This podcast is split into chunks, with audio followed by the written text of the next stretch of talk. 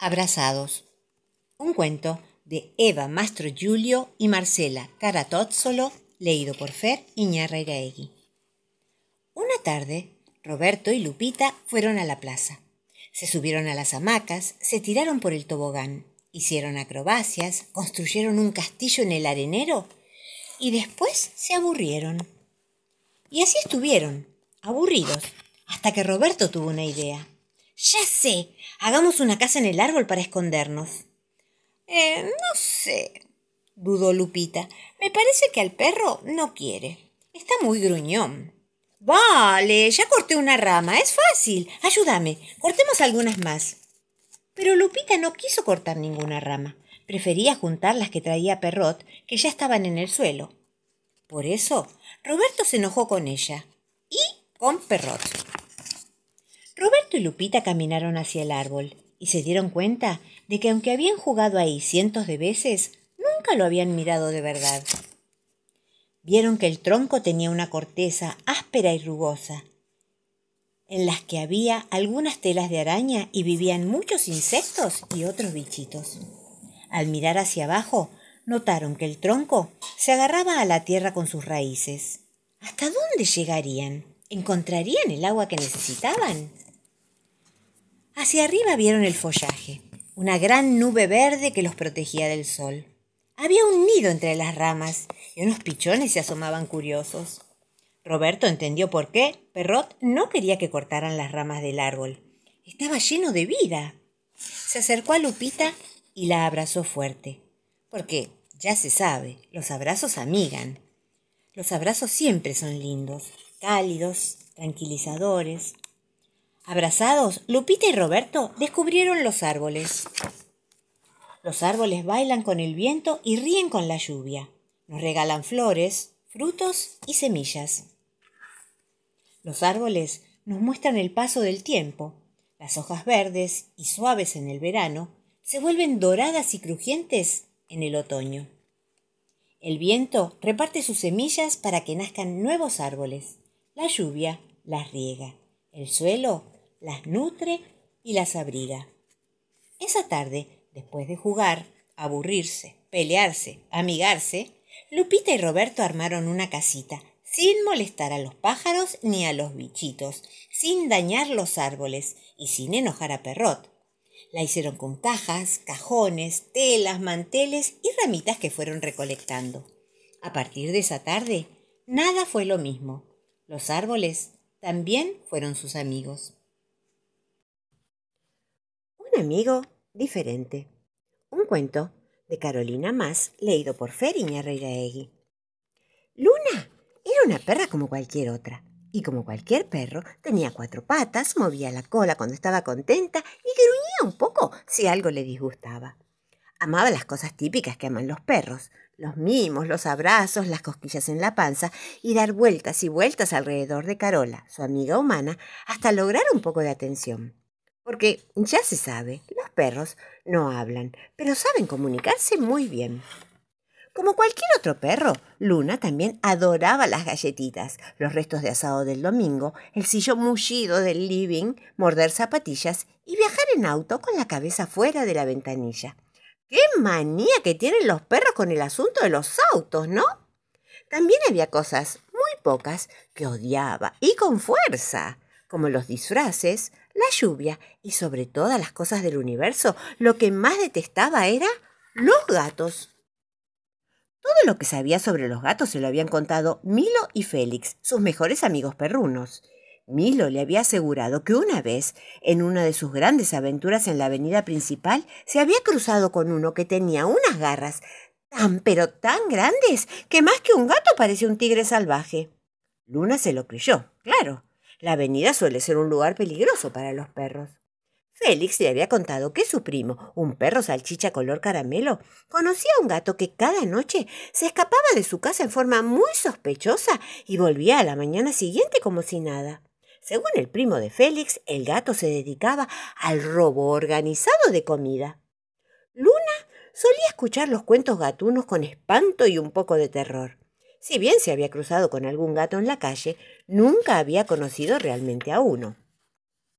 Luna vivía plácidamente con Carola, su amiga humana, en un departamento amplio con un sillón amarillo bien mullido y una ventana desde donde podía ver la calle.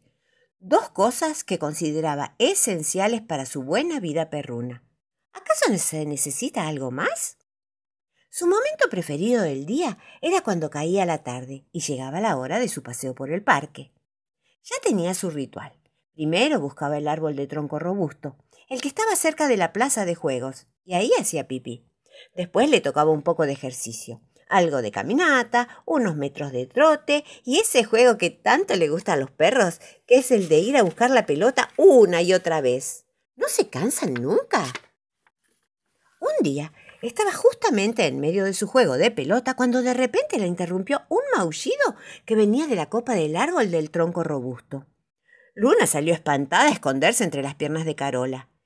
Ella, en cambio, se acercó al árbol, extendió sus brazos y rescató a una pequeña gata blanca con pintitas negras que, según Luna, no parecía nada amigable. Carola no solo ayudó a bajar del árbol a la gata con pintitas blancas, se la llevó a su casa y hasta le puso nombre Lola. La peor de las pesadillas de Luna se estaba haciendo realidad. ¿Sería la gata con pintitas blancas tan salvaje como le contó su amigo Milo? ¿O sería un ladrón de comida como le relató el primo de Félix? Al otro día, en el parque, Luna le comentó a Milo y a Félix la gran novedad, pero también su gran desconcierto. Lola, la gata, no hacía más que esconderse de él. Nada de garras, nada de escapismo. Sus amigos, sin embargo, le aseguraron que ese era un típico comportamiento gatuno y que probablemente Lola estuviera planeando un ataque para echarla de su casa. Pero el ataque nunca sucedió. Lo que pasó fue peor, por lo menos para la pobre Luna.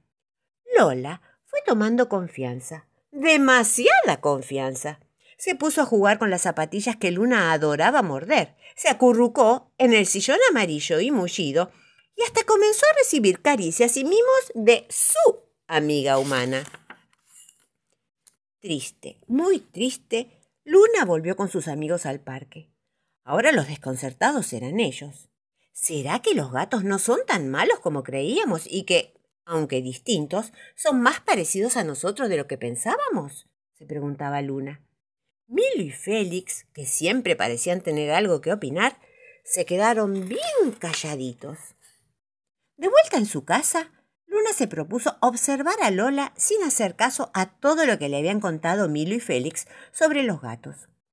Entonces se dio cuenta de que la compañía en casa podría ser una buena idea para no estar sola cuando Carola, su amiga humana, se iba a trabajar. Además, el sillón amarillo era lo suficientemente grande como para compartirlo. ¿Y zapatillas rojas? Había dos en la casa. Aparentemente había amor de sobra para una perrita y también para una gata. Un cuento de ballenas, escrito por Mónica Gutiérrez Serna, contado por Fer Iñarreiraegui. Un día, una madre le dijo a su hija, me gustaría contarte un cuento de ballenas. Sin embargo, cuando empezó a contarlo, había una vez una ballena a la que le gustaba nadar entre las flores. No, dijo la niña. Ahora está durmiendo. Mejor contame un cuento de pajaritos. ¿Y los pajaritos no están durmiendo? preguntó la mamá. Sí, contestó la nena, pero viven en mi casa. Y les he puesto unas camitas. Bueno, pero es que yo quería contarte un cuento de ballenas. Bueno, pero se fueron a dormir, dijo la niña, y a mí me gustan más los leopardos. ¿Por qué? quiso saber la mamá, muy sorprendida. Pues porque juegan a la ronda con los conejos. Pero sabés, mamá, yo no me puedo acercar porque soy pequeña, pero vos sí, porque sabés correr muy deprisa.